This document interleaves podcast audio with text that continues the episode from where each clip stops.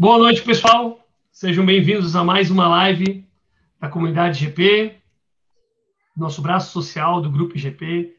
Eu sou o Diogo Vale, um dos cofundadores do Grupo GP. Estou aqui com o Sandro Vieira, nosso convidado, para falar um pouquinho sobre essa, esse tema super relevante, que é a questão de inovação, né, empreendedorismo, como é que a gente traz esse tema para dentro das nossas empresas, dentro do nosso dia a dia.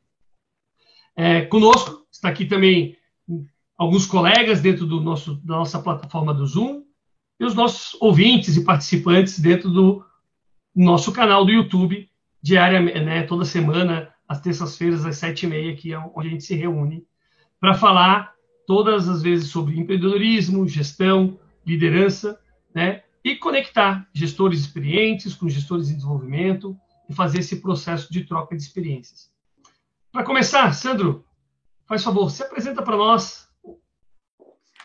Bom, primeiro deixa eu né, agradecer, fazer um agradecimento especial aí, Diogo, pelo convite, aos amigos aí que eu estou revendo aí, que por conta da pandemia a gente acabou não se encontrando mais com tanta frequência, né? O Nicolas, o Guima, eu vi que o Evel também entrou agora há uns minutos atrás, e, e dá, assim, boa noite, né, a todos que estão aí assistindo essa, esse bate-papo, essa conversa que a gente vai promover, né? Rapidamente falando um pouquinho sobre, sobre mim, sobre minha trajetória, né? A minha formação é engenharia elétrica, eu sou formado aqui na Universidade Federal do Paraná, e a minha na minha trajetória toda aí são 26 para 27 anos já de formado, eu me formei em 1995, então daqui a pouco fazem 30 anos já de, de formado, né? E, e nessa jornada eu sempre me dediquei muito às atividades, como muitos engenheiros, obviamente, né? A atividade de gestão, é, atividade de inovação e também uma relação muito forte com tecnologia, né? Eu venho de uma formação profissional, comecei a trabalhar muito cedo, aí com 12, 13 anos de idade, numa empresa nossa de família, uma empresa de engenharia elétrica, né? É, fomos aí uma referência no mercado é, paranaense é, na década de no final da década de 70, quando meu pai fundou essa empresa, se chamava Mesa Engenharia, fundada em 1977, e, e, fomos aí uma grande referência na década de 80, 90, nos anos 2000. Chegamos a ter é, aproximadamente 500 funcionários aí atuando nas obras de engenharia é, e mais outras atividades e disciplinas vinculadas à engenharia, não somente a elétrica, né? Depois eu, eu tive a oportunidade de me dedicar a uma atividade na Federação das Indústrias do Paraná, a, após nós encerrarmos a empresa de engenharia, vendermos alguns ativos, é, uma carteira de clientes também, eu, eu, fui, eu fui diretor de operações, aí, uma espécie de COO, né, um Chief Operating Officer na, na Federação das Indústrias do Paraná, de 2008 até 2012. É, após isso, tive também a satisfação de presidir o IBQP, que é o Instituto Brasileiro da Qualidade e Produtividade, até 2017. Me dediquei a uma operação de consultoria do WTC, que nós fundamos aqui para o Paraná, tanto para internacionalização de empresas quanto para gestão, e era uma operação de consultoria onde eu pude me dedicar daí então em 2017, 18 e 19. E um dos nossos clientes de consultoria, nós tínhamos vários clientes em vários setores, era uma empresa de tecnologia, que é uma empresa que atua no ramo de energia, mais especificamente em automação de medição de energia e telegestão de iluminação pública, que é a Smart Green Tecnologia, a empresa que eu estou que eu estou hoje, né, como como diretor executivo, entrei aqui num contrato de consultoria e tive então a oportunidade de receber um convite para ficar como executivo, né? O que que a gente faz aqui, né? O que que a gente atua e tem muito a ver do que a gente vai falar aqui hoje também, né? No ramo de tecnologia, no ramo de energia, no ramo digital, né? Especificamente, como eu já comentei, em automação da medição de energia e principalmente o que é o nosso carro-chefe, e a gente é líder aí no mercado hoje nacional, no que tange a telegestão de iluminação pública, totalmente conectado ao tema aí de cidades inteligentes. Então, sem me alongar muito, é, Diogo, essa é uma rápida, assim, muito ampassant, né? Tem uma atividade também, não poderia deixar de falar, só aproveitando, que vocês conhecem muito bem, principalmente o Diego e o Lima, que estão aí nessa relação direta, o Nicolas também, que é com o WTC. Então, nós temos lá vários grupos de competitividade dentro do WTC, e eu tenho a satisfação de presidir junto com o Caio Castro, que é um, um grande amigo aí, né?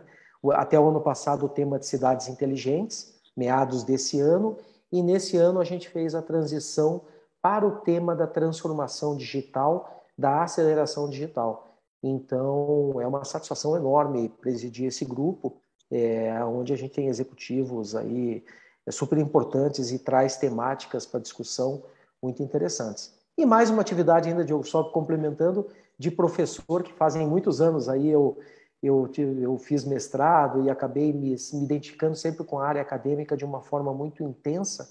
Então, são mais de 20 anos dando aula aí, e agora mais especificamente alguns MBAs e pós, principalmente no tema de estratégia e inovação. Então, rapidinho, é isso. Rapidinho, currículo pequeno, currículozinho pequeno é do homem. Não, então, assim, tu vê, né, passando Confederação da Indústria, IBQ, WTC, né, consultoria. E, e, Sandro, de novo, obrigado né, por aceitar o nosso convite. A gente sabe as dificuldades de agenda, a complexidade né, de um executivo do teu calibre de estar aqui conosco, separar esse tempo né, de uma hora e meia aí para compartilhar, para realmente dividir é, sua experiência com os nossos colegas aqui. E a gente fica muito agradecido por esse processo. E eu já vou direto na, na lata, né, cara? Por que, que o processo de transformação digital é importante hoje para as empresas? Como, né, dentro dessa tua visão, como é que tu está vendo esse processo de transformação e como é que isso impacta efetivamente nas companhias? Bom, é, é, é uma, é uma pergunta assim, ela é bastante ampla, né? E obviamente não dá para responder de uma forma tão reducionista, eu diria, não é uma resposta reducionista. Mas eu, alguns anos atrás, eu tenho costume aí, é, a exceção desse ano, que eu vou, eu, eu não irei para Barcelona, mas há muitos anos, junto com os amigos aí do iCities, que é uma empresa daqui de Curitiba, a gente participa do evento de cidades inteligentes, que é o maior evento global em Barcelona. Inclusive, o, o, os colegas aqui do iCities são eles os responsáveis por esse evento aqui no Brasil e aqui em Curitiba, tá? Então já fica aí o convite e o merchandise aí para março do ano que vem, o evento do Smart City Expo Curitiba aqui em Curitiba.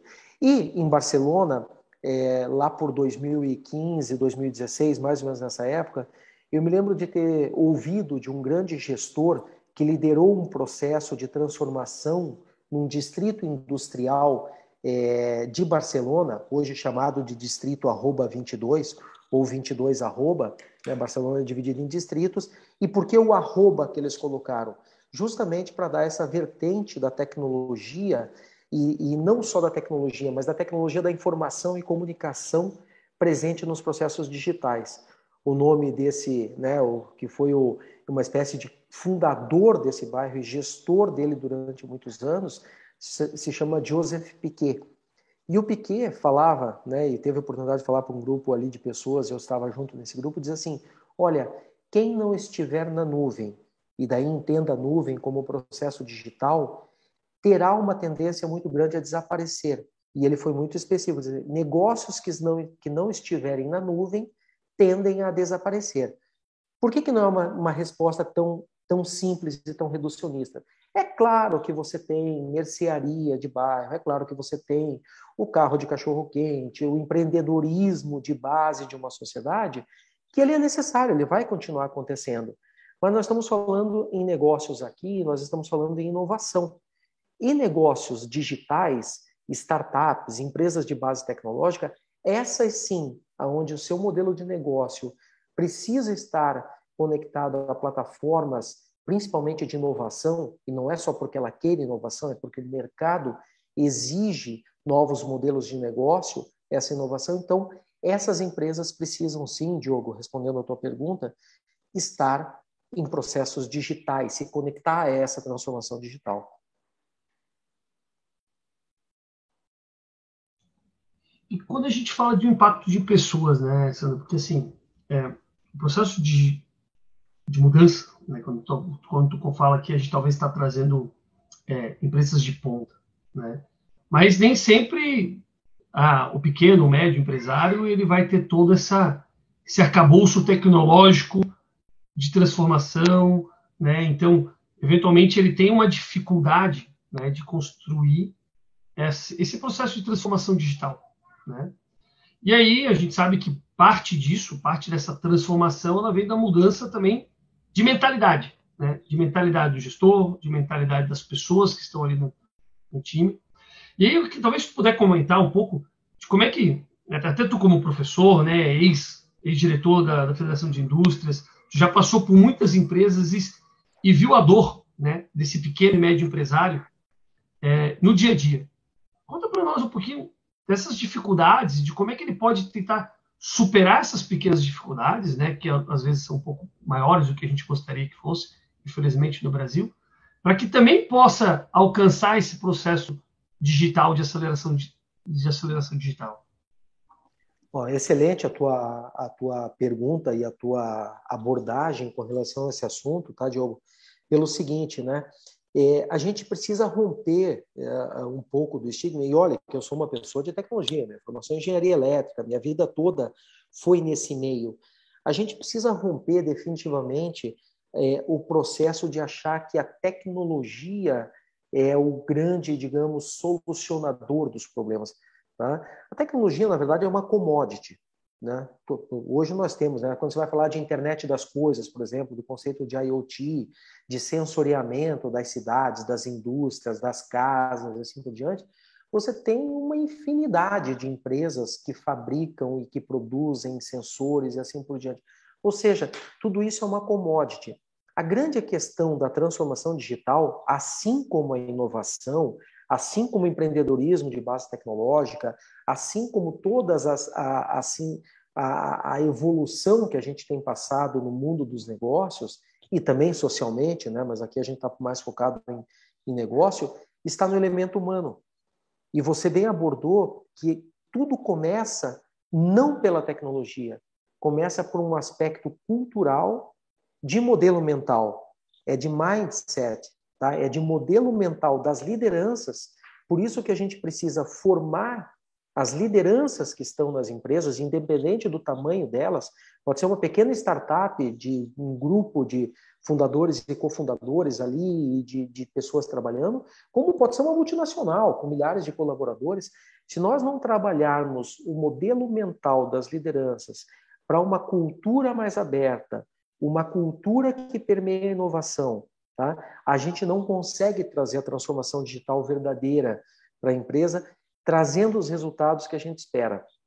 Exemplos, tá? E aproveitando o gancho que você me entregou aqui de mão beijada, assim, né? É, você vê empresas que ainda, e eu vou falar isso assim com uma visão mais de, de consultor, digamos assim, você vê empresas que ainda punem é, a, o, a, a, o erro, dentro de um processo de inovação. Isso faz com que o processo do intraempreendedorismo, o processo da inovação, da colaboração, do compartilhamento acabe não acontecendo dentro dessas empresas. Não acontecendo, você rompe o, o, o contato com essas tecnologias e essa possibilidade de, de digitalizar o modelo de negócio. Então, o primeiro aspecto, sem dúvida nenhuma, ele passa por uma mudança cultural das lideranças.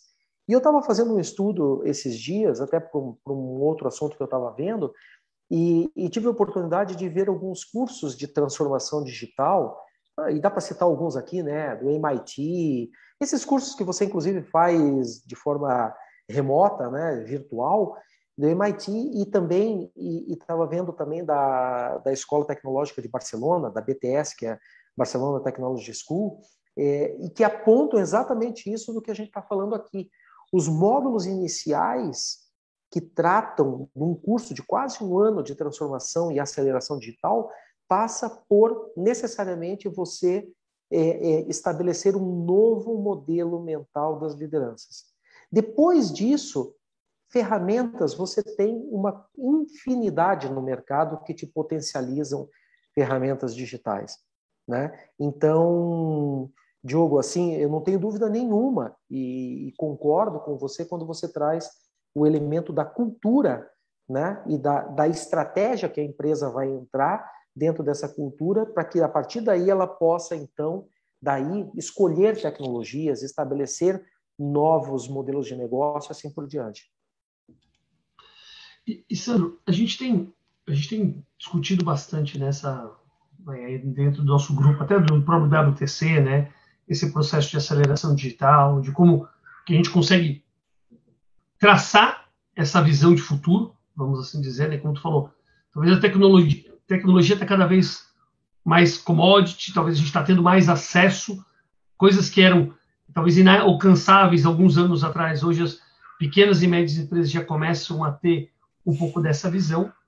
Mas, entrando de voltando para essa questão do, do, da mentalidade, né, eu queria talvez que tu passasse para nós um pouco dessa reflexão em relação, em relação à, à visão do consumidor, né? A visão, como é que a gente se orienta quando a gente fala de tecnologia, né? Como é que a gente pode trazer essa orientação do cliente para dentro do processo? Qual, qual que é a importância de ter essa visão né, de custom centricity, que a gente fala em inglês aí, mas que no final é como é que eu paro para ouvir de fato o meu cliente? Para ver o que, que ele precisa, para daí sim eu me adaptar com um meio de tecnologia, né, para poder atingir, atendê-lo melhor. Bom, é, também, novamente, super importante o aspecto, que você, o aspecto que você acabou de trazer, né?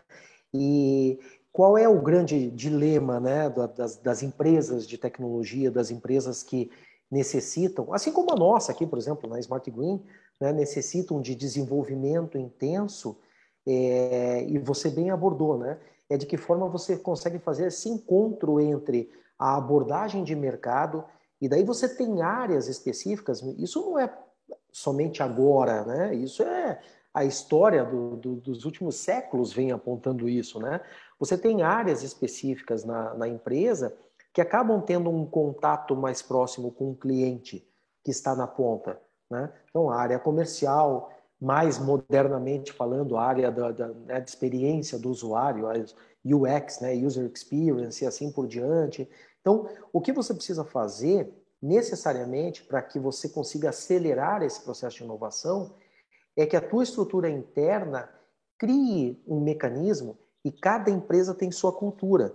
Claro, você pode internalizar algumas metodologias conhecidas, e sem problema nenhum, metodologias ágeis e assim por diante, né, que são muito, muito usadas na inovação, mas mais do que isso, é uma questão cultural, uma questão de cultura mesmo. Então, de que, de que forma você pega aquele pessoal, aquela moçada normalmente, né, que está na área de P&D, de pesquisa e desenvolvimento da empresa, né, e você pega esse grupo de pessoas que está internalizada num, num espaço fechado, tendo uma área comercial, uma área de, de, de, de, de experiência com o cliente, uma área de, de user experience aqui, como é que você faz essas áreas, né? Uma área aqui que conversa com o cliente aqui na ponta que entende as dores, as necessidades, né? os features ali, como a gente fala em tecnologia, né? que precisa das funcionalidades de determinada de determinado sistema, né?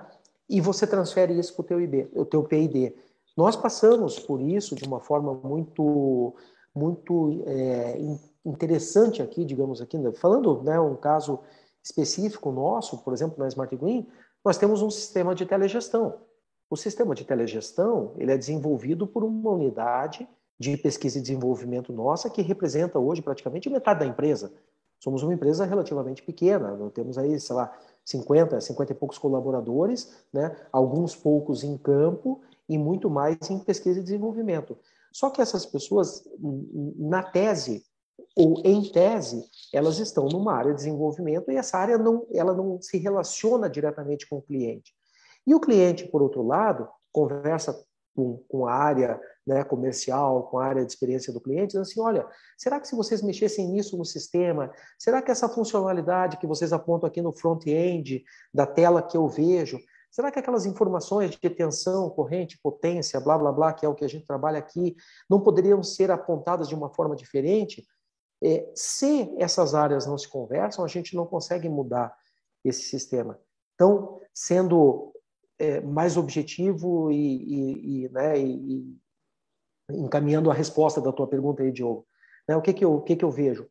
À medida que você faz esse ponto de contato interno acontecer de uma forma frequente, com uma metodologia que você possa implementar, e aí eu não vou fazer defesa metodológica nenhuma, só digo a metodologia que melhor funcionar para a tua empresa. Tiver uma periodicidade, tiver uma dinâmica, tiver uma, uma sistematização, você acelera a inovação dentro da empresa, tá? Eu acho que o Nicolas queria falar alguma coisa, né, Nicolas? Não, na verdade, eu ia pegar só um, um gancho aqui, manda, Sandro. Manda você... ver, manda ver, tá, manda ver. Fala beleza. É que eu até fui anotando aqui quando você foi falando, tá, Sandro? Achei dois, dois temas bem interessantes aqui. Você falou né, muito sobre transformação e uma palavra que me chamou a atenção que é a questão da aceleração. Né? E aí aqui eu tenho dois, duas perguntas. A primeira delas acho que já ficou bastante batida e está até mesmo respondida, que é quando que a gente percebe a hora de transformar. Mas o principal que eu vi aqui, né, quando você trouxe o tema de acelerar, qual é o momento de acelerar uma transformação? Porque a transformação ela está aí, né? Está batendo na porta. Então a gente mesmo na Philip Morris está passando por uma transformação interna de produto e externa. A gente chama de transformação completa, né? Então a empresa está se transformando de uma forma geral. Quando? Quando é o momento que a gente acelera? Precisa estar todo mundo ciente do que é, as, as metodologias e ferramentas têm que estar já implementadas. Qual é o momento que dá aquele start, né? aquele tique para que a gente fale, tá, beleza, agora a gente sai do processo comum de transformação e começa a acelerar o processo? Veja, Nicolas, eu, é, de novo, eu acho que são várias formas de analisar, né?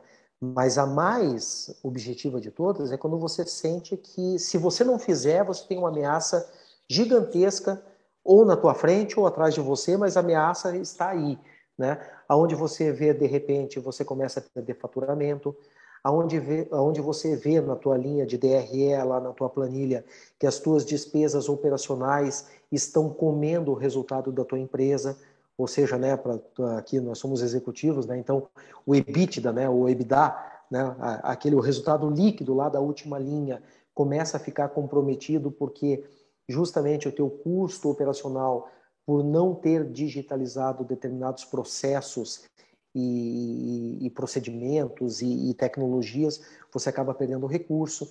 É, quando o cliente começa a te apontar que é o seguinte, olha, o teu sistema, é, olha, funciona bem, mas já não é mais aquilo que eu esperava no mercado. Eu já estou olhando para outros sistemas. Né? Empresas que desenvolvem sistema, e aqui são várias, né, que, que, que a gente tem inclusive aqui no sul do Brasil como, como referência mesmo, elas estão todos os dias se, se perguntando isso, né? Por que, que eu uso determinado ERP de uma empresa, né? Eu uso lá um SAP e não uso um outro de um concorrente qualquer, sei lá, um TOTOS da vida, alguma coisa assim. É, essas coisas, é, elas começam a, a... Se você não toma a decisão exatamente no momento que essas coisas começam a ser sinalizadas, às vezes é tarde. E você pode sim, e parece meio que, que né, é, coisas assim que a gente escuta e só está repetindo jargões assim, mas você pode sim, uma grande empresa, ser engolido por uma empresa menor, uma startup de tecnologia.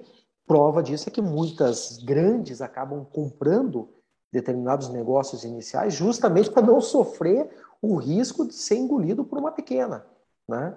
Então, eu acho que é por aí, sabe, Nicolas? É a hora que bate a água, bate mesmo, assim, sabe? Tá? E, e deixa eu falar que é interessante isso, porque a gente está falando de disrupção, né? Aqui a gente está falando que quando eventualmente eu tenho um produto ou um serviço e está tudo certo, né? E aquilo que, que me trouxe até aqui talvez pode ser que não me leve até onde eu quero chegar.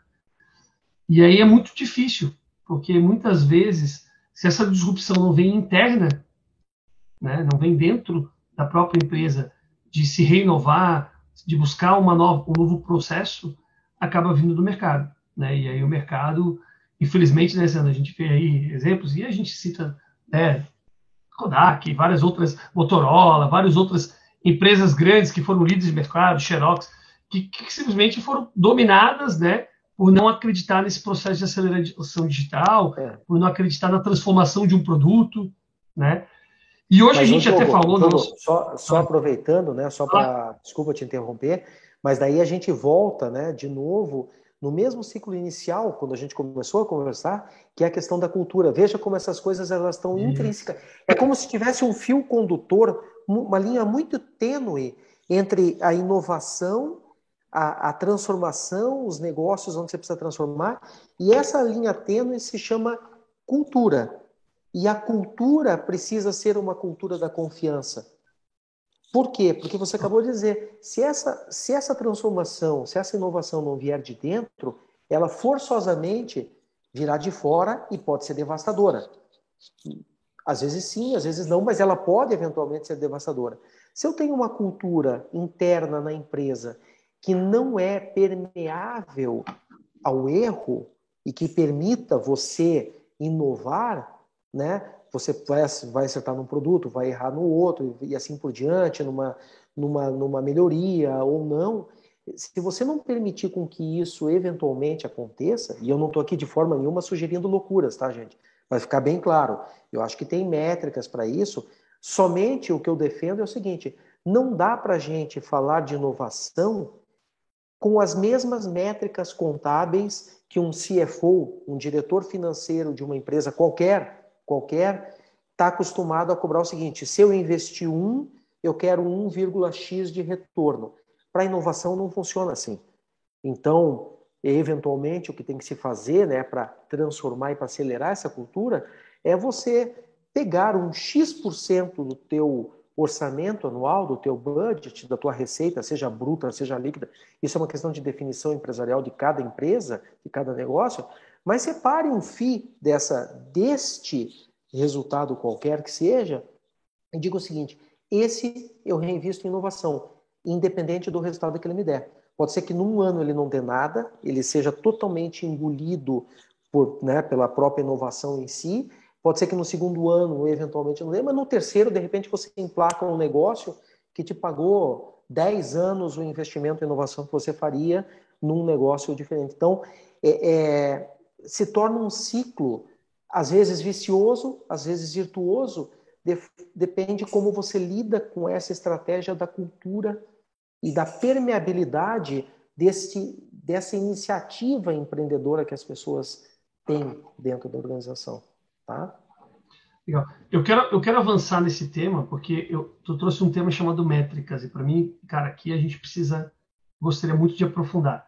Mas antes disso, só o pessoal que estiver no YouTube, pessoal, se vocês estão gostando, não esquece de deixar o like, bota lá o likezinho, aperta no botão, clica no aviãozinho e manda para 10 amigos. Vai lá, manda para 10 amigos, para todo mundo que estiver precisando inovar, empresas que precisam se desenvolver, empresas que precisam crescer e não sabem como, ou aquelas que estão paradas no tempo e acham que porque deu certo até hoje, que o mercado vai continuar, cuidado para elas não serem engolidas por os seus concorrentes, né? E aí eu trago até exemplos, e a gente estava conversando até com um grupo de investidores, é, como pode, por exemplo, uma fintech, né, ou um banco como o Nubank, ter o mesmo valor de asset, na realidade mais até agora, do que o próprio Itaú, que é dono de praticamente milhares de negócios diferentes, mas por quê? Porque o investidor está vendo algo novo, ele está vendo algo que hoje talvez não esteja concreto, mas que lá na frente pode ser tão disruptivo que pode eliminar os bancos. Então, é um negócio tão grande isso que está por trás, né, Sandra? E aí eu queria voltar para o tema, lembrando que a gente vai abrir para perguntas para o pessoal que está aqui no Zoom e para o pessoal que estiver no YouTube. Então, quem estiver no, no YouTube também, por favor, já coloquem suas perguntas lá no chat, tá? Que a gente já vai passar para vocês. É métricas, cara falou de métricas. Não dá para usar as mesmas que a gente está acostumado no dia a dia. Né? Tu, falou, tu comentou, se eu, tô, se eu entre, botava um de real de investimento e me entregava um, eu não posso esperar isso. E aí eu, a minha pergunta fica: como desenhar esses novos KPIs? Como é me ser disruptivo dentro desse processo sem torrar dinheiro que nem um louco, né? Porque também tem isso, os recursos são finitos.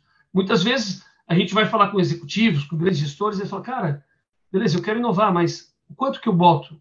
Será que é isso, X, Y, 1%, 2%, 5% de inovação? Eu sei que talvez não tenha uma fórmula mágica, mas aí eu queria entender um pouquinho dessa tua experiência, de como é que tu vê esse processo de inovação, como é que a gente pode mudar esse processo de métricas também, para que a liderança, e aí quando a gente fala de liderança, é alta gestão mesmo, mas nós, como middle management, eventualmente, aí, você que é um gerente, você que é um analista, possa intervir nessa tomada de decisão também, né? Possa ajudar na mudança de mindset.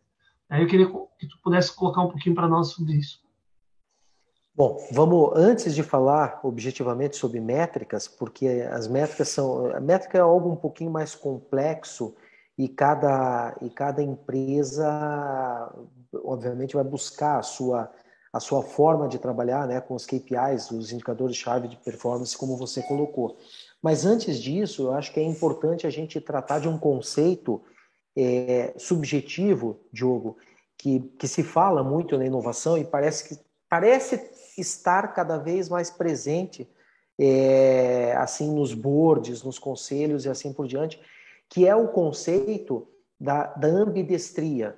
Ou seja, ninguém aqui é maluco, todos nós aqui somos gestores, ou grande parte somos gestores, e a gente tem que entregar resultado. Ponto. A gente tem que entregar resultado. Tá? Então ninguém aqui é maluco e está defendendo uma insanidade é, gerencial aqui ou executiva, né? Então, o que acontece? Obviamente, nós precisamos estar focados na execução.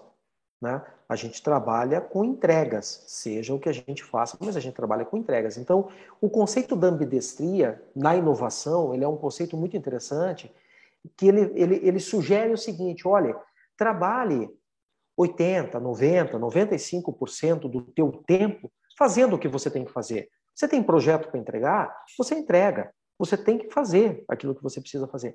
Mas tente, de uma forma com bravura, muitas vezes, porque dependendo da característica da organização, tem que ser com bravura, tem que ter resiliência para fazer isso, mas batalhe para flexibilizar o teu tempo para traba trabalhar em, em projetos é, é, inovadores para aquela empresa, para aquele negócio e principalmente, aí vai uma dica muito interessante, que sejam colaborativos, e o colaborativo significa o seguinte, eu sou da área de P&D, eu não interajo com alguém da área financeira, não interajo com ninguém da área do RH, não interajo interajo com alguém da área de operações. Então, tentar criar projetos ali multidisciplinares para essa colaboração, que seja 5% do tempo.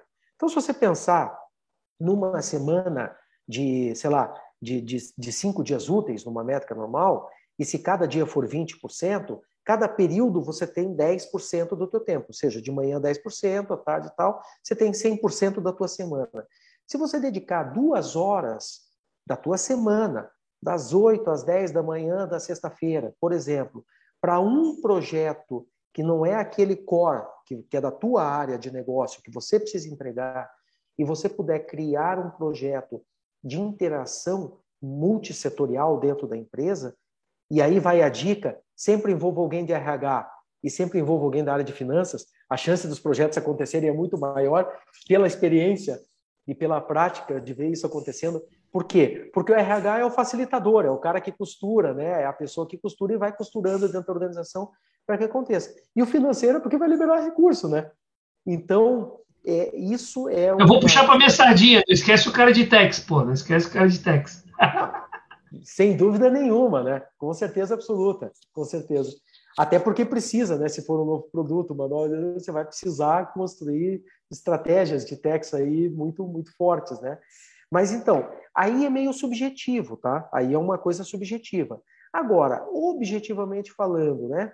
Suponha que você é uma grande construtora. Vamos pensar no mercado de concreto, no mercado de cimento, de tijolo, mercado imobiliário. Você é uma grande construtora, você tem um portfólio de investimento de 100 milhões de reais ano. Você é uma construtora que investe 100 milhões de reais ano.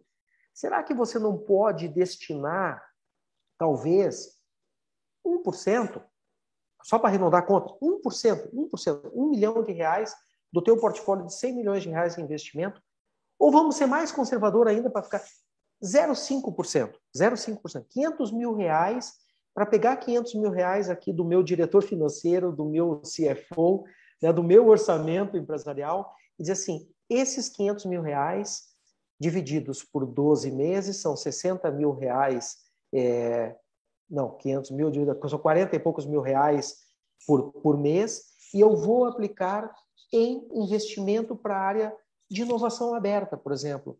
Eu vou contratar um jovem é, engenheiro com uma cabeça diferente, com uma cabeça mais inovadora, recém-formada, vou fazer com que este jovem engenheiro interaja com o ecossistema de inovação da localidade, da cidade, do estado, dos ecossistemas todos, e vou fazer com que esse cara busque estratégias, ou busque negócios, ou busque tecnologias, ou busque uma interação para trazer novas oportunidades para dentro da empresa.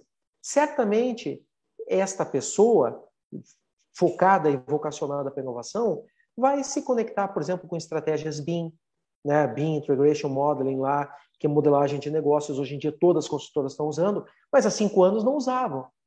E por que que usam? Usam porque são pressionadas pelo mercado. Aquelas que usaram lá inicialmente são as inovadoras. As outras vêm atrás, correndo atrás, mas tudo bem, faz parte também do mercado. Então, uso de drones para mapeamento, tá? A gente tem várias startups, inclusive startup conhecida de amigos aqui, tá? Aqui em Curitiba, inclusive, tá? que está no Brasil todo agora, tá? que é a Smart Sky, fazendo mapeamento por drones, acompanhamento de, de obras Brasil afora com drones, ou seja, a, todos aqueles custos inerentes ao acompanhamento de uma obra, por exemplo, uma obra pública. Estou construindo uma ponte no Mato Grosso do Sul, tudo exemplo, tá? Estou construindo uma ponte no Mato Grosso do Sul. Porra, todo mês eu tinha que me deslocar como, como diretor técnico da empresa ou como dono, eventualmente, da empresa, para ver o acompanhamento da obra. Hoje eu posso ter lá um sistema uma empresa dessa, uma startup, não sei o que, que está lá mapeando e eu tenho informação em tempo real, o tempo todo, vendo todo o avanço de cronograma físico-financeiro da obra. Agora, da onde que vem isso? Vem dessa interação com o meio. Volto né, ao que eu estava falando com relação à métrica. Será que não é razoável investir 0,x% do faturamento ou do resultado que se espera da empresa mesmo sendo uma empresa de um setor tradicional, que é um setor da construção, empreendimentos imobiliários e assim por diante, para isso? Será que não é?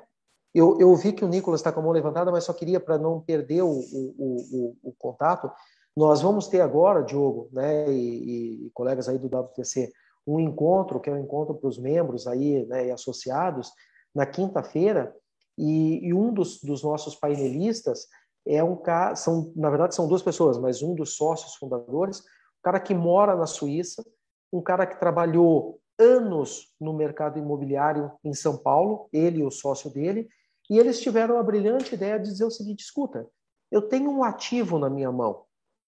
Este ativo se chama um empreendimento imobiliário.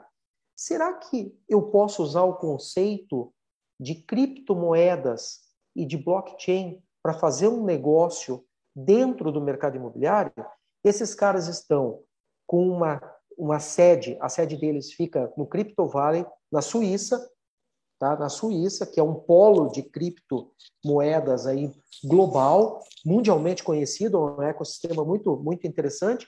E o que, que eles estão negociando? Eles estão negociando a locação desses empreendimentos imobiliários lastreados num conceito de blockchain, e por que, que eles foram para a Suíça? Porque todos os grandes players de blockchain, mundo afora, estão lá posicionados. Então, eles não precisam criar nada do zero na tecnologia. Por isso que eu digo, tecnologia é commodity, nesse caso. A Ethereum, que muita gente aqui, que nós estamos aqui junto, conhece, assim como outros, já tem as tecnologias de blockchain é, instruídas, instituídas. Você vira um cliente dos caras. Você contrata a Ethereum para desenvolver o blockchain do teu negócio. O que é o meu negócio? alugar empreendimentos imobiliários em contratos em smart contracts, né, como os contratos inteligentes, lastreados, e eu lanço uma moeda pautada nisso. Eu sei que é meio complexo tudo isso, mas, de novo, Nós estamos falando do mercado imobiliário, que é um mercado que há séculos existe. Então, é, eu sei que eu, eu, eu, dei uma, uma desvirtuada aqui na resposta, tá, Diogo? Mas, assim, as métricas, elas podem ser construídas de uma forma mais simples. É só nós mudarmos o modelo mental e entendermos que aquele resultado que eu esperava de EBITDA lá para tudo, de 20%, 30%, 15%, depende do negócio, no final, na última linha do DRE, no caso de inovação, a gente tem que tirar essa última linha do DRE. É, é, é a lógica da inovação. Tá? Nicolas. Nicolas, eu vou passar a palavra para ti, mas eu só queria trazer uh, um ponto depois para a gente falar, não sei se é a tua pergunta, mas sobre incubadoras, né? Porque a gente tem, até saiu um estudo recente aí das cidades mais inovadoras, da onde estão esses processos. Eu queria, só para não perder, quero trazer aqui para a gente lembrar depois, que vocês não me deixarem esquecer. Nicolas, manda ver. Tá bom. Não, baita tema, incubadoras é interessante.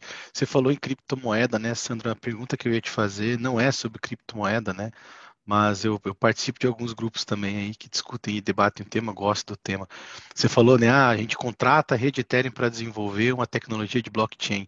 Eu ontem comprei um token de uma criptomoeda lastreada num joguinho de celular, cara, para você ter uma ideia e ela partiu de 7,5 centavos de dólar para 3 dólares e 40 em questão de minutos depois do lançamento.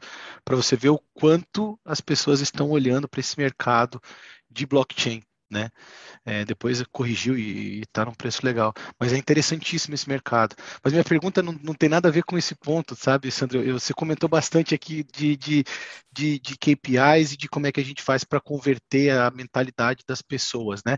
E aí eu queria abusar um pouco aqui do teu conhecimento mesmo, tá? Da tua experiência de, de, de passagem por grandes empresas e por grandes é, corporações. Como é que hoje você, com a mentalidade que você tem de inovação, transformação e principalmente aceleração, é, faria para convencer, por exemplo, um diretor financeiro a te entregar 500 mil, no exemplo que você trouxe aqui, sem você prometer de volta para ele que você vai entregar no mínimo 500, alguma coisa, né? Então, como é que hoje, né, eu queria entender, ah, já, né, pegando a tua experiência particular com a experiência de, de mercado que você tem. Como é que o Sandro hoje sentaria na mesa um diretor financeiro e eu convenceria a te entregar 500 mil para inovar sem ter garantia de retorno? Pô, ô Diogo, você falou que era fácil conversar aqui, mas, pô, as, as perguntas aqui estão ficando complexas cada vez mais. Eu vou, eu vou me arriscar aqui, Nicolas. Esconde o ouro, Sandrão. Esconde o ouro. Não, não, esconde ouro. Mas eu vou me arriscar na resposta. Primeira coisa que eu faria, tá? Eu me uniria, né? Vamos pensar assim, eu sou diretor comercial da empresa, eu sou diretor de tecnologia, só um exemplo. Eu me uniria, né, me conectaria muito forte com a área de RH. Sob qual aspecto, tá, Nicolas? O seguinte, as nossas empresas precisam ser desejadas, não somente para os nossos clientes, mas também para este público mais jovem entrante no mercado de trabalho. Se eu quero que a minha empresa, se eu quero ter talentos, e eu, por exemplo, estou aqui pela Smart Green, nós estamos, porra, a gente é uma empresa de tecnologia, a gente está convivendo diariamente aqui com assédio. A gente vem, contrata gente, treina a gente tal, perde as pessoas e vai, e não é, e não é só pelo aspecto financeiro. Tá? Acredite, claro que ele, sim, ah, vamos aqui, vamos falar em poemas aqui, não, não. Interessa, interessa no bolso, sim. Mas não é só o que, o que garante a permanência, a atração e a retenção desses jovens talentos. Então, pelo aspecto de nos tornarmos desejáveis, né, como empresa para esses jovens talentos, nós precisamos ser uma empresa inovadora. Para ser inovadora, nós precisamos ir para o conceito de ecossistema, tá? Por quê? Porque, inclusive, essas, as novas gerações, né, eu já estou ficando, eu estou com, com, quase 50 anos de idade, então eu já não sou mais tão, tão menino assim, né? Mas o que, o que, o que a gente percebe né, dessa, dessa moçada vindo? É uma moçada que se relaciona muito fortemente num processo colaborativo. E esse é o conceito de ecossistema. Veja que não é por acaso que ele se chama ecossistema e não ego-sistema. Tá? Então, Por que, que eu, eu me uniria ao RH? Porque o RH vai chegar também para um diretor financeiro e dizer assim: olha, tá vendo? A gente está tendo dificuldade. Dificuldade do quê? Dificuldade de encontrar talentos e dificuldade de reter talentos. E cada vez que a gente tem dificuldade e perde talentos, o custo de contratação, de treinamento, de qualificação e de botar essas pessoas é, produzindo, na, na, assim, com métricas de produtividade que são aceitáveis, a gente tem um custo muito razoável. Esse custo, diretor financeiro, ele impacta na tua última linha. Ele impacta nas tuas métricas do tal do resultado líquido na última linha do EBITDA ou EBITDA, né?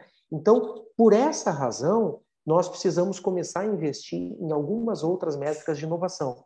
Então, vamos fazer um exercício. Vamos no ano que vem, por um período aí de seis meses, um ano, vamos fazer alguns exercícios de consumir 0,x% do orçamento, investindo nessas estratégias e que essas estratégias, obviamente, que com desenho, né? Isso não é aleatório. Você faz um projeto, né? Um desenho dentro da, da empresa e essas estratégias podem trazer resultados.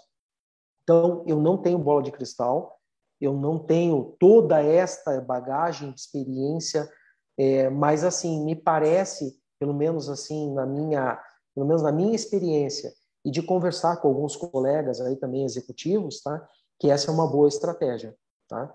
Você precisa cooptar a diretoria financeira, o CFO, é, para o teu lado. Por isso que eu comentei também há uns minutos atrás da importância de você ter alguém nesses projetos multidisciplinares, né, é, multidisciplinares e multissetoriais nos setores da empresa, de você ter alguém do RH e ter alguém do de finanças junto. Porque, claro, e Tex também, Diogo, não vou esquecer não. Tex também. tá? E deixa, deixa eu conectar então, né, Texas, é, vamos, a gente fica puxando a sardinha para nós, mas é infelizmente a gente brinca, né? Duas, duas certezas, né? Uma que a gente morre e a segunda que a gente paga imposto, né? Então, é, dentro desse processo, cara, eu queria ver contigo esse processo de aceleração digital, a gente estava falando aqui. O Nicolas trouxe uma pergunta super pertinente, né? Como é, que, como é que eu coloco, como é que eu gasto, né? Como é que eu faço com que a alta gestão entenda a importância desse processo? E aí a gente vai do outro lado e fala: será que isso precisa ser interno? Essa é uma pergunta que eu queria me, fazer, me faço. Hoje a gente tem uma série de incubadoras, grandes incubadoras, né? A gente tem a CAT, tem aqui em Curitiba, tem, tem em, é, no Pernambuco, incubadoras grandes, próprio São Paulo, a gente tem dentro né, do, do Itaú, do Bradesco, tem as incubadoras. Então, eu queria entender, essa transformação ela precisa ser interna ou a gente consegue talvez se conectar com essas incubadoras já existentes para também poder expandir esse processo e gerar essa disrupção? Pô, excelente, excelente colocação e, e, e, pergunta, tá, Diogo? Eu vou, eu vou dar uns, um passinho para trás aqui, vou voltar alguns anos aqui no, no, tempo, mas eu vou, eu vou encaminhar a resposta à tua pergunta, tá?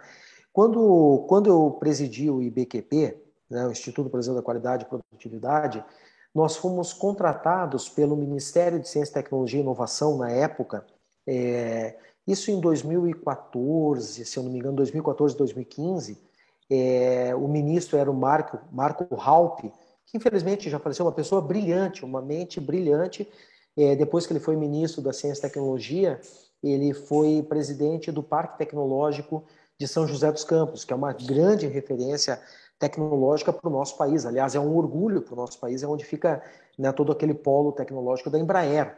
Né? Então, o Marco Ralph teve, teve também a oportunidade de presidir o Parque Tecnológico, mas infelizmente num, num acidente, eu acho que foi um acidente, ele acabou falecendo há uns dois, três anos atrás. E nós conduzimos esse projeto, Diogo, e, e, e a encomenda do Ministério da Ciência, Tecnologia e Inovação na época era o seguinte: olha, será que vocês podem estudar é, três ecossistemas de inovação no Brasil, três clusters de inovação no Brasil, e eles escolheram Curitiba. Curitiba a gente meio que induziu, até porque a sede do Instituto é aqui, mas São Paulo e Belo Horizonte, na época, tá, eram, eram assim ecossistemas relevantes, ainda continuam sendo, obviamente, né? Mas será que vocês podem estudar esses três ecossistemas de inovação comparativamente ao Vale do Silício? E nós conduzimos um projeto é, que foi muito interessante para mim, foi um aprendizado muito grande, até por liderar esse projeto. E a gente fez uma parceria muito sólida com a Universidade de Berkeley, na Califórnia, e com a área de design e inovação da Universidade de Stanford, também na Califórnia, obviamente, né?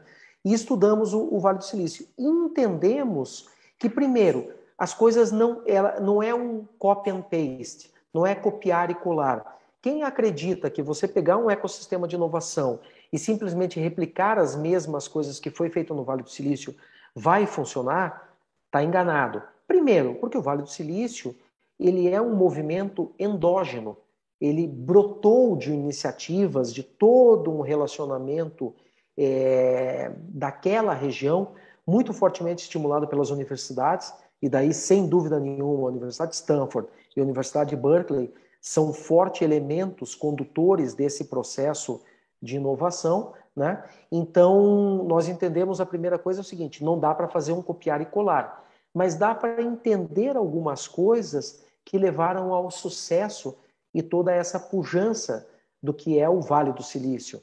Né? Claro que existem diversos outros ecossistemas de inovação mundo afora que são muito importantes. Austin, no Texas, em Boston, é, Israel, é, Portugal está se desenvolvendo muito rápido, e existem vários, o próprio Brasil tem vários ecossistemas importantes. Mas aí, alguns elementos nós identificamos que são fundamentais. Primeiro, a presença de empresas indústrias fortes, consolidadas, que demandam as iniciativas de inovação. É, isso é extremamente importante, porque elas são o motor de propulsão para essas novas tecnologias.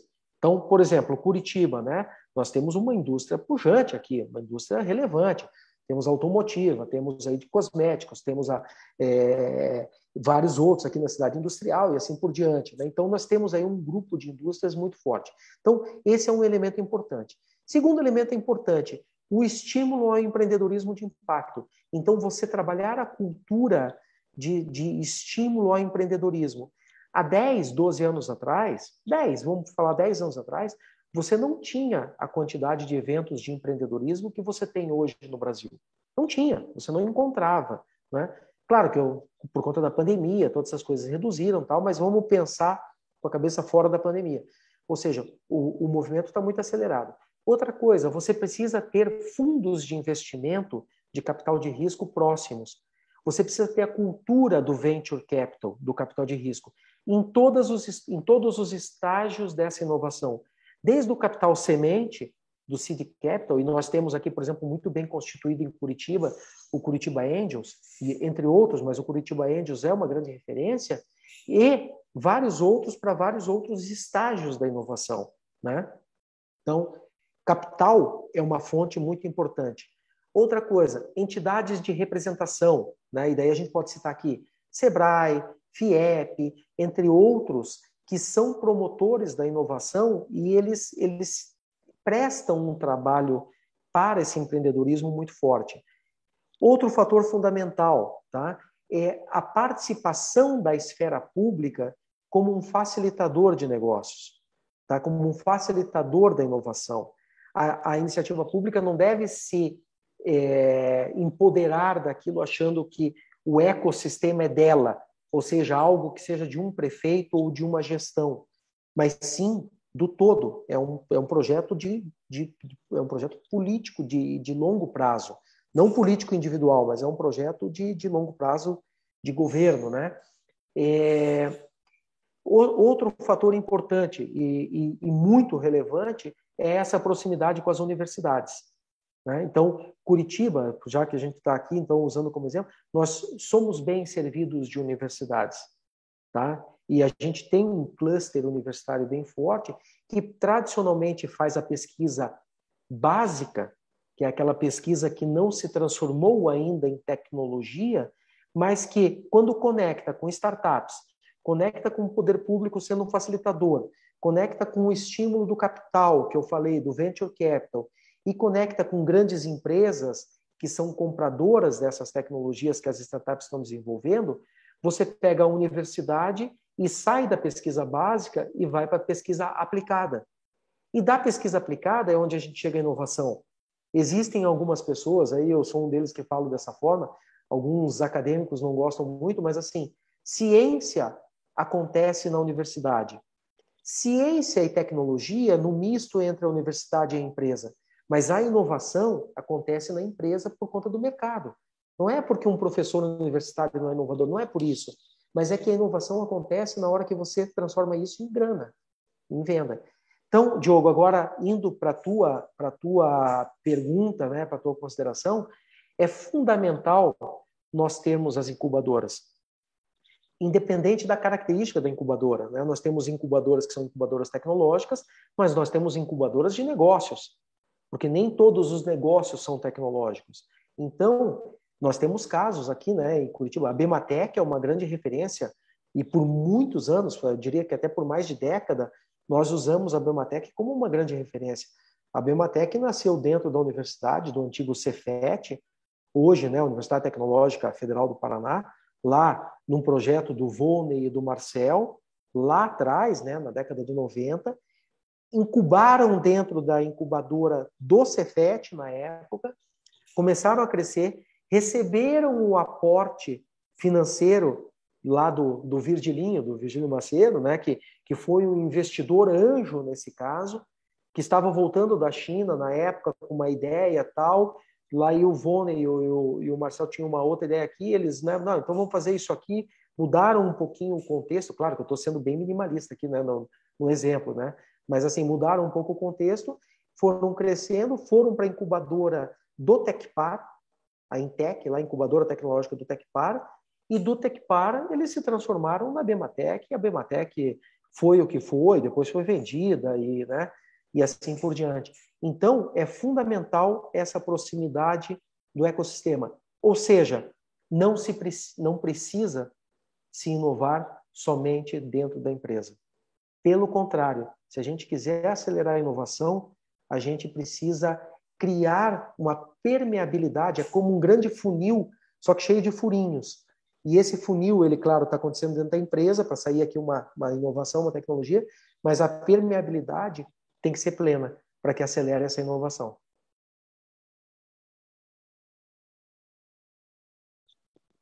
Você está no, você tá no mudo aí, Diogo. Você está no mudo. Alô? Voltou? Voltou. É. Então, acho que o, é, é isso mesmo, cara. É, acho que essa, essa, essa, esse ambiente, né, esse ecossistema que tu comentou, né? Eu achei legal que tu falou que ele não, ele não é só a incubadora, não é só a empresa, mas tu tem o papel do ente público, tu tem o papel das universidades trazendo a ciência. Então, tu realmente tu tem que criar um ecossistema que vai te permitir que essa inovação ela, ela cresça, né?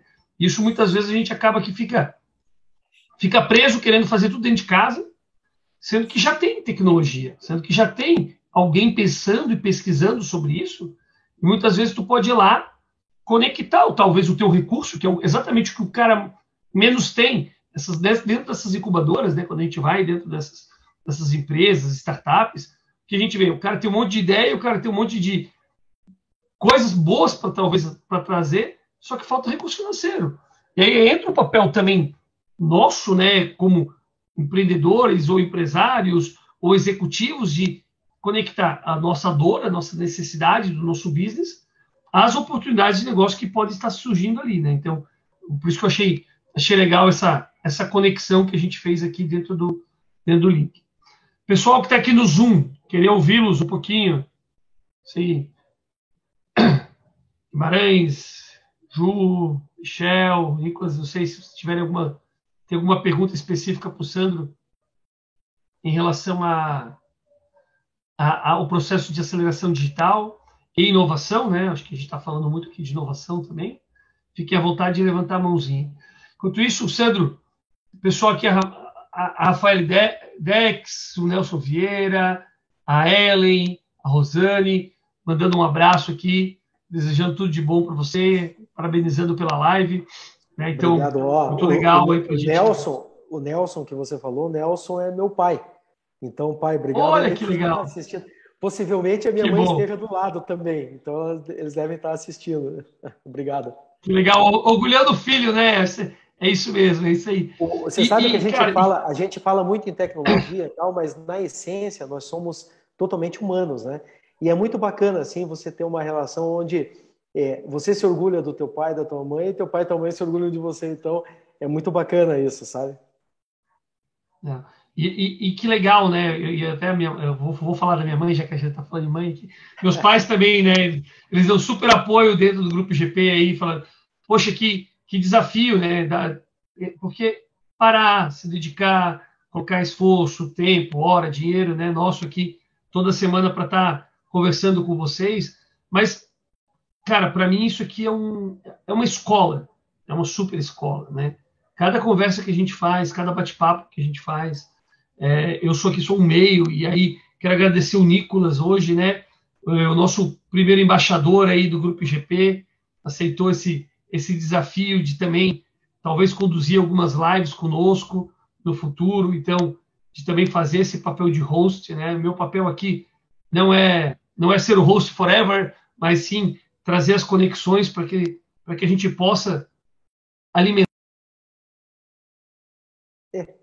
Nicolas, você vai ter perdemos. que assumir aí. Acho que perdemos, eu acho que foi um teste aí, já, viu, para ver se dava certo. Ele fez, ele fez de propósito isso, para você assumir o comando. É isso aí. Tá no, tá no mudo, Diogão.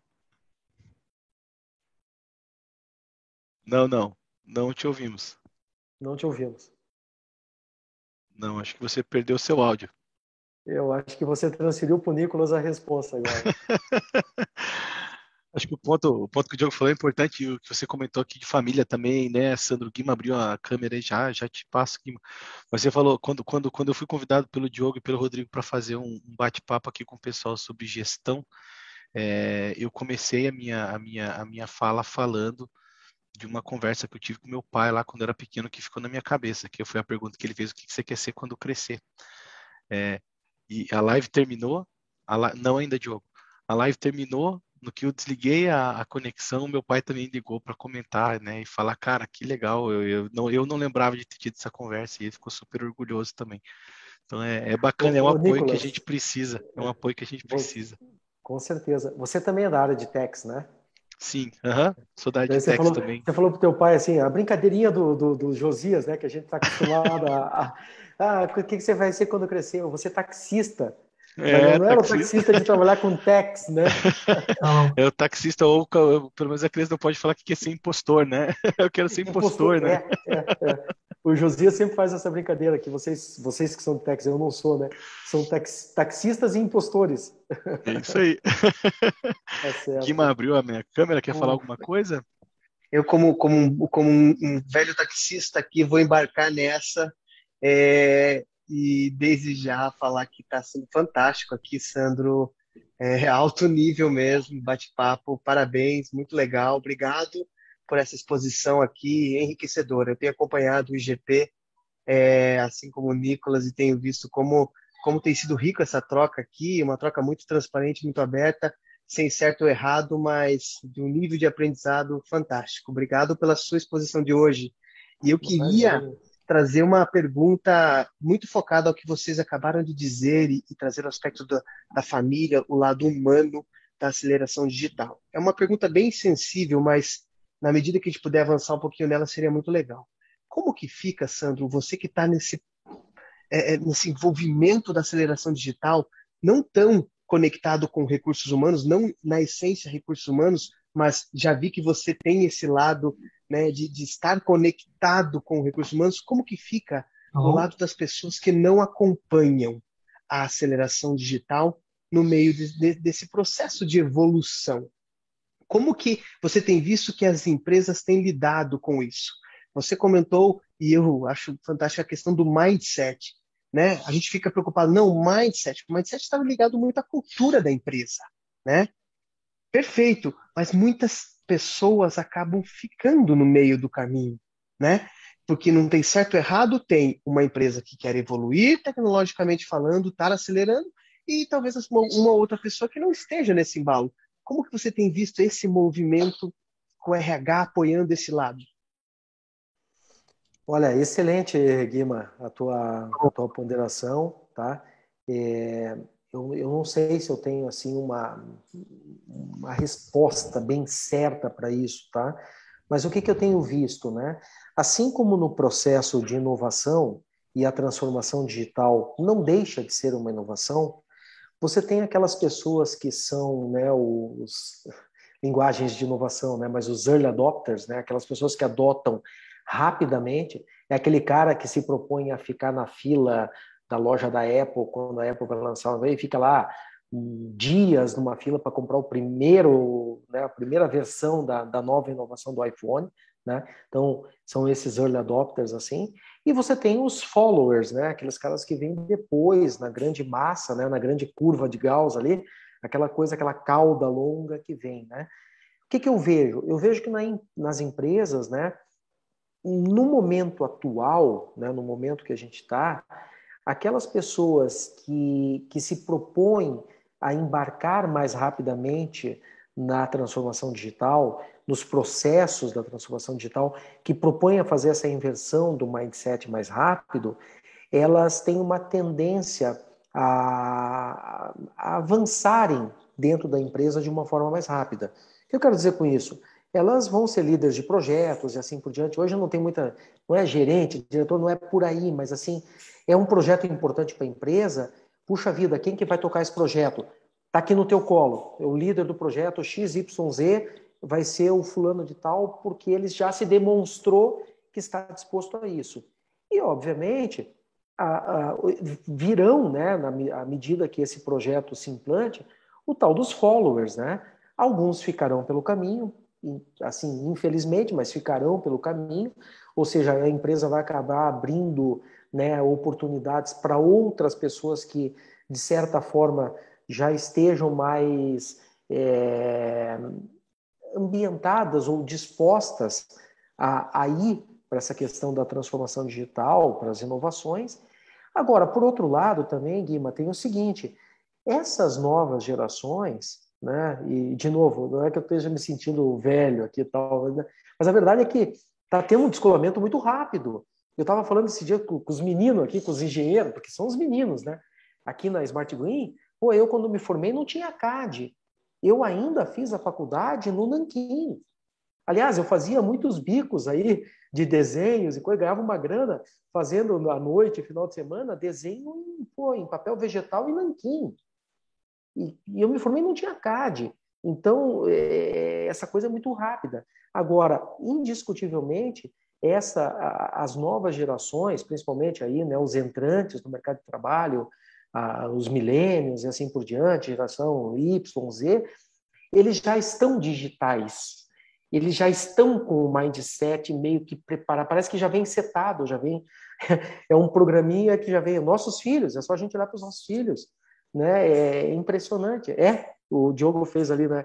É isso mesmo. Eles já nascem, parece que sabendo passar o cursor. E, e se você der algo que não seja touch, ele já não eles já têm dificuldade. A gente já sai melhor no algo que não é touch do que eles. Então, é, apesar da resposta não ser algo tão objetivo e tão simples, eu vejo que, primeiro, né, tem um mindset mais acelerado para a digitalização desses novos entrantes no mercado de trabalho, tem aqueles ainda que são de gerações um pouco mais anteriores, é o caso da minha, né, um pouco mais anteriores, mas que tem que trabalhar mentalmente, é uma, é uma briga diária para tentar trabalhar rapidamente nesse processo de digitalização. Terão alguns followers aí que virão na sequência, e alguns, infelizmente, vão acabar ficando no, no processo. Não estou dizendo que vão ficar que vão ficar sem trabalho, não estou aqui nada, sabe?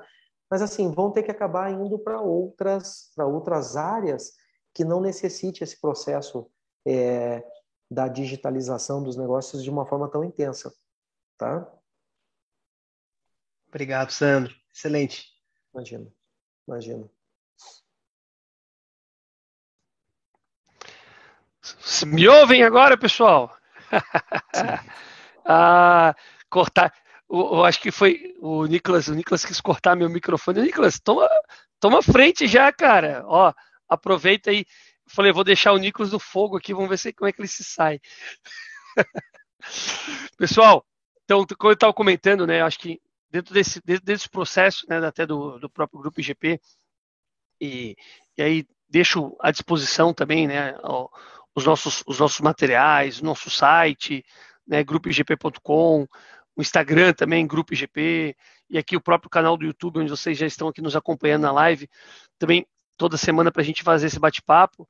Exatamente é para isso, é para que a gente possa estar tá trocando experiência, estar tá trazendo novos temas toda semana, né? Mas conectados com o nosso dia a dia. É conectar isso na prática, né? O Sandro estava comentando ali, poxa, talvez lá um ambiente da universidade, ele é rico, ele vai trazer ciência, ele vai trazer aquilo que a gente pode ter como um, como um, como um fator importante dentro do processo. Mas, cara, a inovação ela está aqui, ela está quando a gente transforma isso em algo que a gente consegue aplicar para o mercado, né? E, e, de fato, um pouco do, da, do nosso, do nosso bate-papo aqui sempre é como é que a gente traz para a prática esse processo, né? Para a prática o processo de liderança, para a prática o processo de inovação, para a prática o processo de, de ativação, né? quando, quando a gente fala, por exemplo, da, das lideranças que a gente trouxe aqui, né? O, os papéis que a gente tem dentro desse processo, a questão de felicidade que a gente já abordou. Então, os diversos temas, ética, integridade, né? Quão importante isso é para a formação da nossa carreira. Então, é, espero que vocês possam estar aproveitando, né? Toda semana esse bate-papo e a gente ir construindo, fazendo essa troca de experiências de uma forma leve, de uma forma descontraída aqui, entre amigos mesmo, literalmente, a gente vai, vai fazendo esse bate-papo e, e, e, com isso, de alguma forma, ajudar né, as pessoas que estão aqui nos, nos ouvindo e também terem esse, esse, esse desenvolvimento contínuo aí. E aí, Sandro, é, Nicolas, não sei se tu quer colocar mais alguma pergunta. Eu gostaria de passar para o Sandro. Pode falar. Na verdade, tem, na verdade, tem só um ponto aqui que o Sandro colocou, e eu estava aguardando essa pergunta por um momento, e talvez até tenha desconectado um pouquinho, mas eu gostaria de voltar e olhar para isso, tá, Sandro? De novo, também aproveitando aí a tua experiência no mercado, que está acompanhando isso também, essa parte de transformação e de aceleração já muito de perto. Você comentou ali que a gente precisa da participação das universidades, a gente precisa da participação das empresas, a gente também precisa da participação dos entes públicos. Hoje, quando a gente fala de ente público, a gente fala, cara, é demorado, é burocrático, é lento, é chato e se eu precisar de qualquer coisa eu vou perder o meu dia inteiro numa fila. Como é que você vê a transformação digital para o poder público, para o serviço público, para trazer um prol, trazer um benefício é, para a população. Você enxerga que os poderes públicos, né, as autarquias aí, até mesmo prefeituras, unidades, elas estão focando nisso para trazer um pouco mais de qualidade para as pessoas ou ainda está muito distante e as pessoas querem continuar batendo carimbo? Veja, Nicolas, eu, eu acho que, que sim, o, o poder público tem se esforçado de uma forma muito intensa. A gente tem, eu tenho vários conhecidos que trabalham na esfera pública, principalmente aqui a municipal, né, mas também estadual, e, e eu vejo um esforço enorme da tal da tentativa do EGOV, né, do governo eletrônico, dessa transformação digital para o governo. Eu tive a oportunidade de ser conselheiro de administração da Celepar, aqui da Companhia de Tecnologia do Estado, né, do conselho de administração lá, isso no dois, anos, dois anos atrás, do, ano passado, foi até o ano passado, foi dois anos atrás, até o ano passado, e eu vejo todas, né, no caso da Celepar, só para citar como uma esfera, depois eu vou falar aqui da prefeitura um pouco também, mas assim, a toda a, a, a, o direcionamento estratégico que existe numa empresa de tecnologia do Estado e que presta serviço para todas as esferas do Estado, para todas as secretarias, autarquias e assim por diante, não somente no estado do Paraná, mas também para outros estados. E, e, vou te dar um relato pessoal. Eu tive, eu, eu perdi minha carteira de identidade, a, uma carteira verdinha, não a de motorista, verdinha de identidade, há uns dois anos atrás. E daí eu estava um belo dia no shopping, acompanhando minha esposa e filhas, e elas estavam no salão e eu fui tomar um café, né? E, e daí nesse café eu falei assim, porra, será que não dá para fazer digital a carteira de identidade? E eu comecei a navegar e entrei no aplicativo do Estado, e aqui estou fazendo um merchan para o Estado gratuito, né? mas assim, o tal do PIA, Paraná Inteligência Artificial, né? é, um, é um aplicativo no Estado, e eu consegui fazer toda a minha rotina da, da, da, da, solicitação da emissão da segunda via, né, para a Secretaria de Estado de Segurança Pública, eu emiti um boleto de cobrança na hora, eu paguei esse boleto, é, né, eu emiti o um boleto, entrei no meu aplicativo do banco, paguei o boleto e eles me deram uma semana, sete dias úteis para essa carteira estar tá pronta. Eu recebi um SMS dizendo assim: seu processo, seu protocolo foi iniciado, foi aceito. Um segundo, seu pagamento foi, foi né, validado, foi, foi confirmado. É, e em dois ou três, três dias úteis, eu recebi um SMS assim: sua carteira, sua segunda via da carteira de identidade está pronta. Você pode retirar no local escolhido, tal. Ou seja, um negócio que era para levar sete dias, que eu já achei sensacional, porque eu fiz tudo isso num sábado à noite, sentado no shopping, esperando a minha família, tá?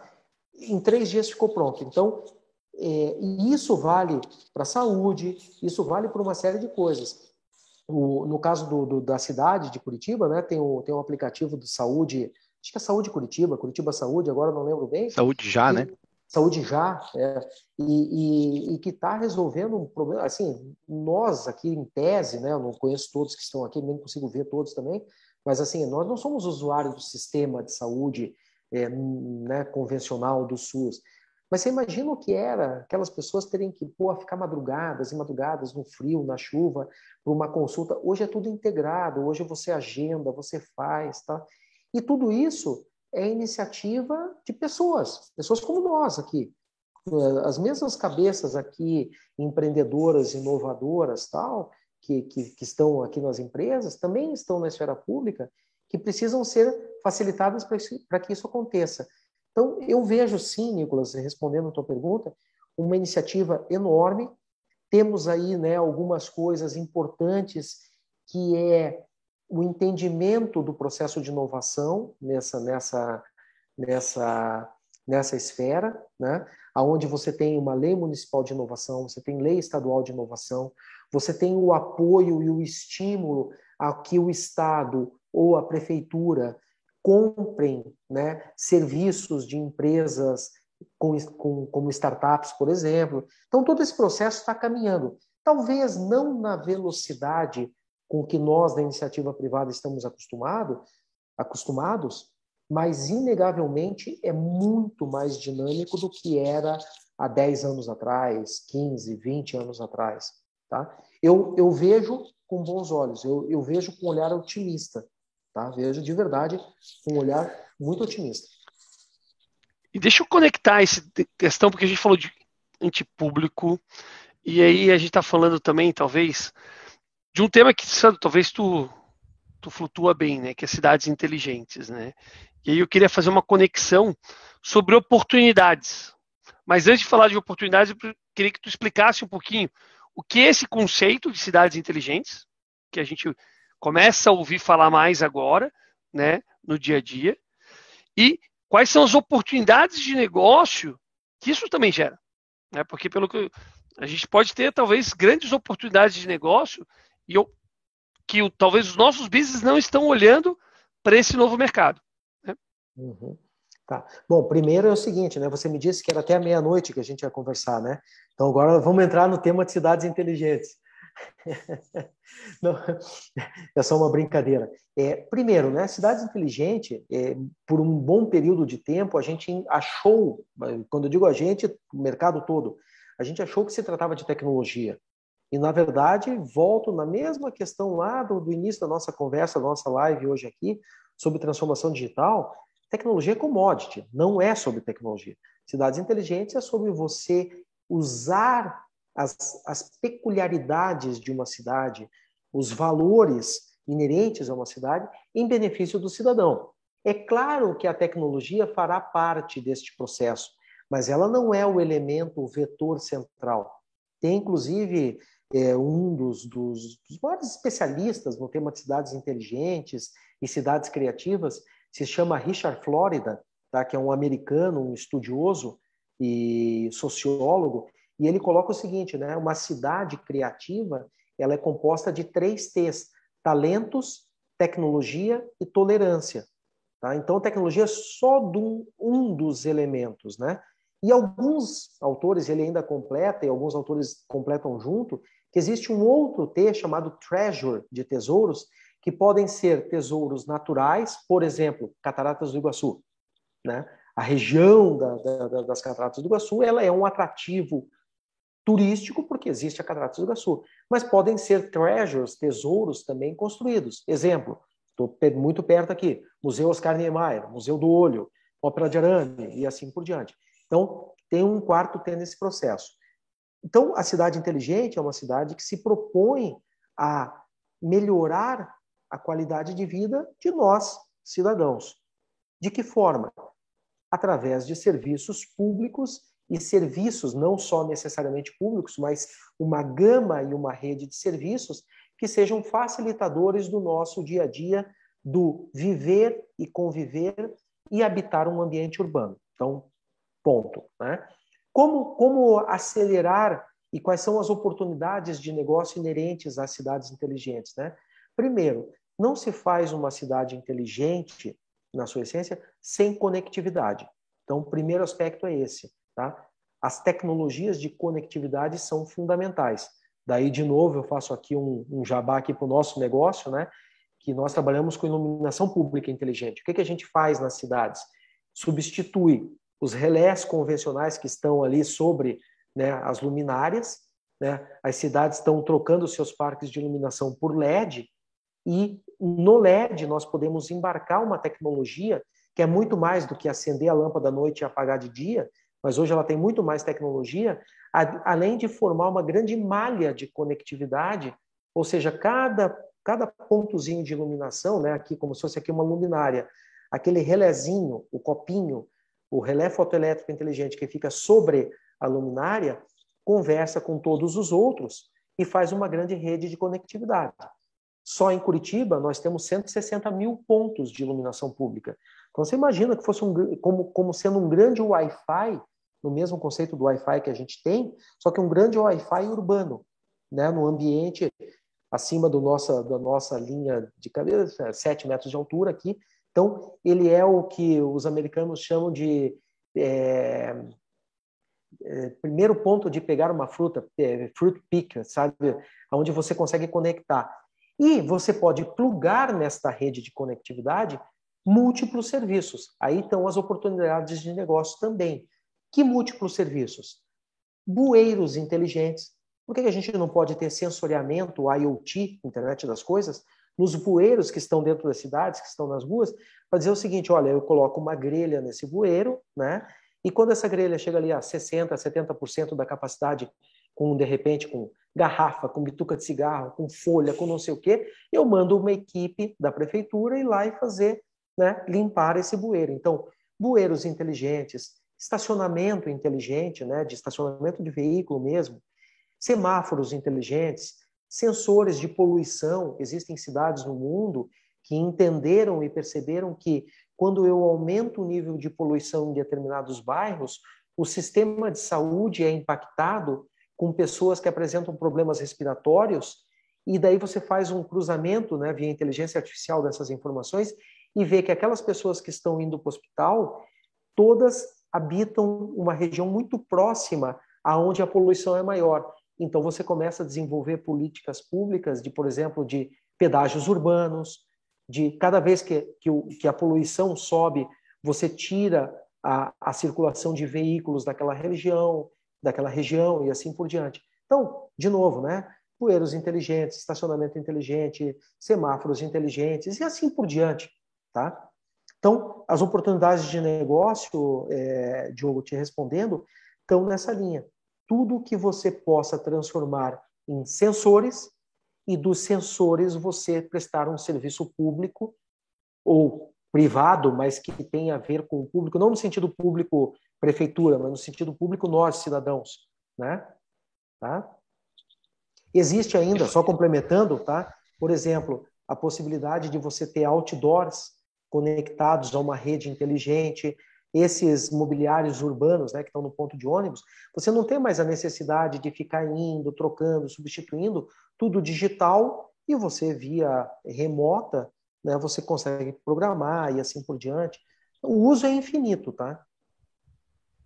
Não à toa, né, Sandro, a gente dá hoje muito mais valor a dados e informações do que às vezes a até mesmo ao produto, né? Acho que aí vai muito em linha com o que o Diogo comentou lá, a questão do Nubank e do Itaú, né? A questão de valor de mercado.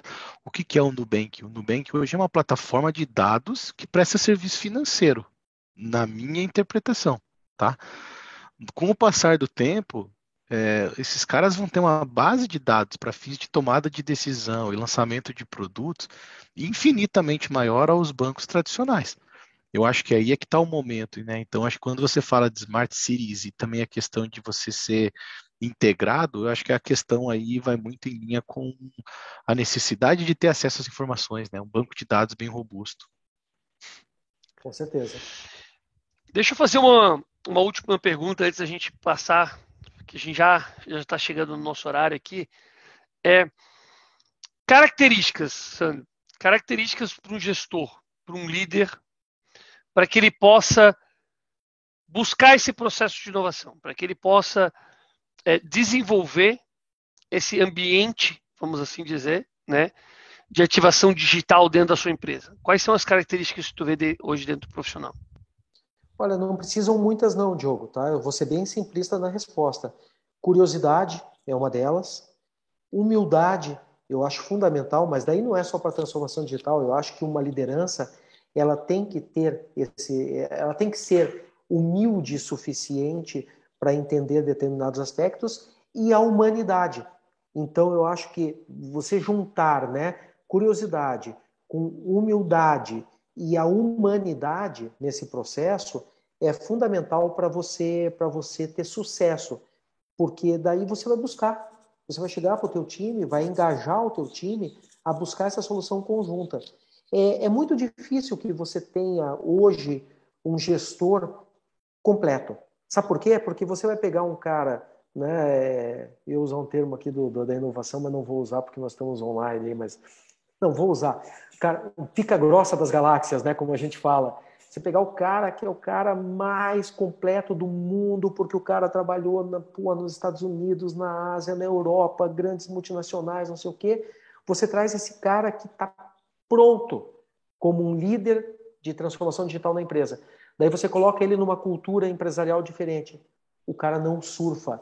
É uma onda que ele não surfa. Ou seja, se ele não tiver a humildade de entender que ele sabe tudo por um lado e não sabe nada da cultura por outro, né? E não tiver essa humanidade relacional, esqueça. A tecnologia, eu volto a dizer, é commodity. É um processo de modelo mental. Cara, muito bom, muito bom, muito bom. Sandro, obrigado, obrigado novamente pelo seu tempo, pela dedicação aí e bater esse papo com a gente.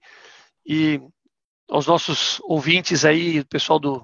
Às vezes eu fico olhando para cá, pessoal, que eu tenho duas telas aqui, fico que um louco aqui para os dois lados, mas pessoal que está no YouTube nos acompanhando, pessoal aqui do Zoom, obrigado pelas perguntas também. Sandrão, seus últimos comentários aí, a última mensagem que quiser deixar para o pessoal. Fique à vontade, por favor. Não, é só, na verdade, Diogo, né, e amigos aí, todos os amigos do GP que estão aqui, e também quem está acompanhando no, no, no, YouTube, né, é uma mensagem, é uma mensagem de agradecimento, a possibilidade de compartilhar um pouquinho. Estou muito longe de ser um conhecedor absoluto das coisas, mas tem uma trajetória que a gente vai aprendendo muita coisa no caminho.